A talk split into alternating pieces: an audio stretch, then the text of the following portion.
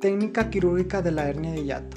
¿Qué es? La hernia de hiato es una afección en la cual la parte superior del estómago se abulta a través de una abertura en el diafragma.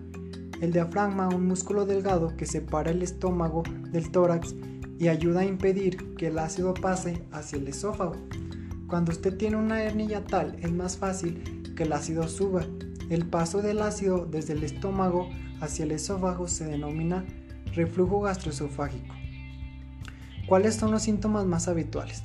El ardor o quemazón que asciende desde el estómago hacia la garganta es el principal síntoma. Es posible que se asocie al paso de alimentos ácidos o amargos desde el estómago hacia la boca. Generalmente empeoran tras la comida, especialmente con los alimentos que favorecen la relajación de los esfínter. En muchos casos también empeoran durante el descanso nocturno o cuando se flexiona al entorno. Algunos casos los síntomas eh, predominan son respiratorios, afonía, por irritación de la laringe, por el ácido reflujo, o incluso asma o dificultad respiratoria, por aspiraciones del ácido o la vía respiratoria. ¿Cuáles son los síntomas más habituales? Ardor o quemazón, carrasperas, asma bronquial y dificultad respiratoria. ¿Qué complicaciones tiene una hernia tal? Por sí mismo, la hernia tal no produce síntomas ni complicaciones, salvo que se acompañe de un estrangulamiento de la porción del estómago que se ha deslizado, lo que puede tener como consecuencia que dichas partes se necrosen y mueran por la falta y aporte sanguíneo y puesto puede llegar a una hemorragia. ¿Cuál es el pronóstico? Existen diferentes complicaciones, aunque estas no ocurren en la mayoría de los casos, dependen de la severidad del reflujo en cada sujeto. La más frecuente es la esofagitis, que es la inflamación de la mucosa del esófago que está expuesta al ácido. Existen distintos grados. La esofagitis grave puede considerar úlceras y sangrado. Se puede cicatrizar de forma irregular, reduciendo el diámetro de la luz esofágica y dificultando el paso de los alimentos. En algunos casos se puede producir un cambio de la mucosa normal esofágica, que es una situación por una mucosa más parecida a la del estómago o a la del intestino delgado, más resistente al ácido. Esta situación se conoce como esófago de Barrett y su principal importancia radica en que se considera un factor de riesgo para desarrollar cáncer de estómago. El diagnóstico.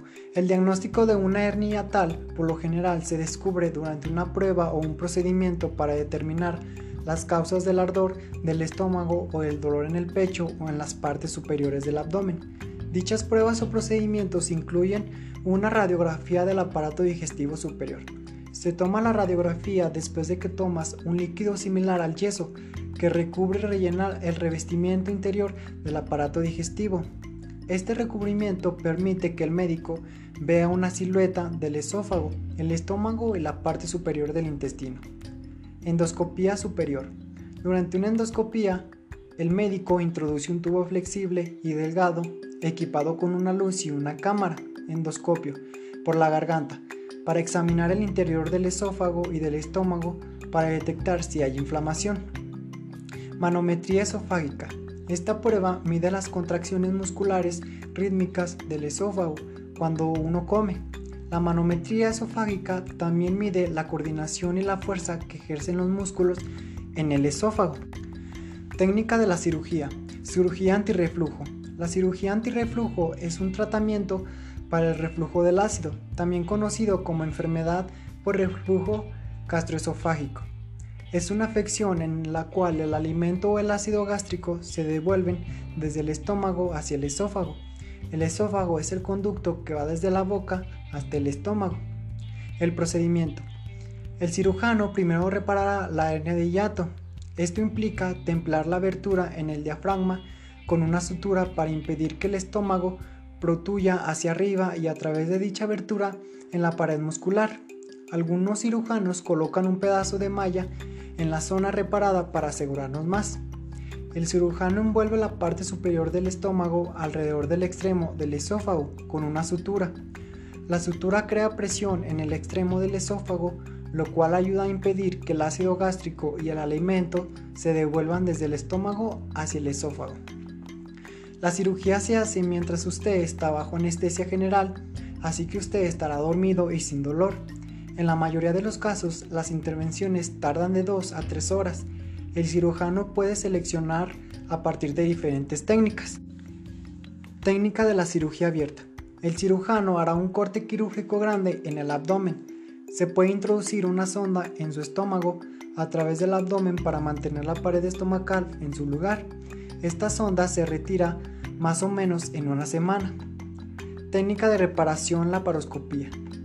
El cirujano hará de 3 a 5 incisiones pequeñas en el abdomen. Se introduce un tubo delgado con una cámara diminuta en el extremo a través de unas de estas incisiones. Se introducen herramientas quirúrgicas a través de las otras incisiones. En la paroscopía se conecta en un monitor de video en el quirófano. El cirujano realiza la reparación mientras observa el interior del abdomen en el monitor. El cirujano posiblemente necesite cambiar un procedimiento abierto en caso de problemas. Fundoplicadura endoluminal. Se trata de un nuevo procedimiento que se puede realizar sin hacer cortes. Se pasa una cámara especial sobre una herramienta flexible endoscopio a través de la boca hasta el esófago. Usando estas herramientas, el médico podrá agrapar pequeños lugares donde el esófago se encuentra con el estómago. Estas grapas ayudan a impedir que el alimento o el ácido gástrico se devuelvan. El tratamiento. El tratamiento en su mayoría las personas con una hernia tal no presentan ningún signo ni síntoma y no necesitan tratamiento. Si tienen signos y síntomas como ardor estomacal recurrente y reflujo ácido es posible que necesiten medicamento o cirugía. Los medicamentos antiácidos que neutralicen el ácido estomacal. Los antiácidos pueden brindar un alivio rápido. El consumo excesivo de algunas antiácidos pueden provocar efectos secundarios como diarrea o a veces problemas renales.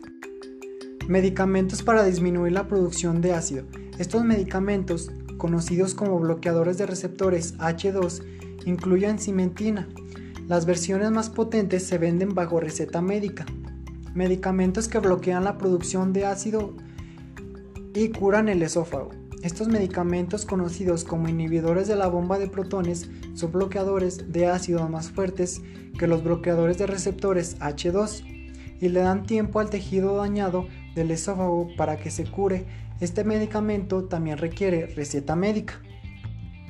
Material quirúrgico, equipo estándar, caja de la paroscopía, caja de la parotomía estándar, aspirador irrigador, termo, un trocar de jaso, dos trocares de 5M, dos trocars de 11M, dos grapper, un endosbac, retractor hepático, dos portahojas, endotish, sonda Fowler 33, equipo de contingencia, tijeras, disector, endomini retract, endoclick, drenaje aspirativo, equipo en quirófano, torre de la paroscopía, bisturí eléctrico, sistema de irrigación y aspiración, ligasuri, ultracisión.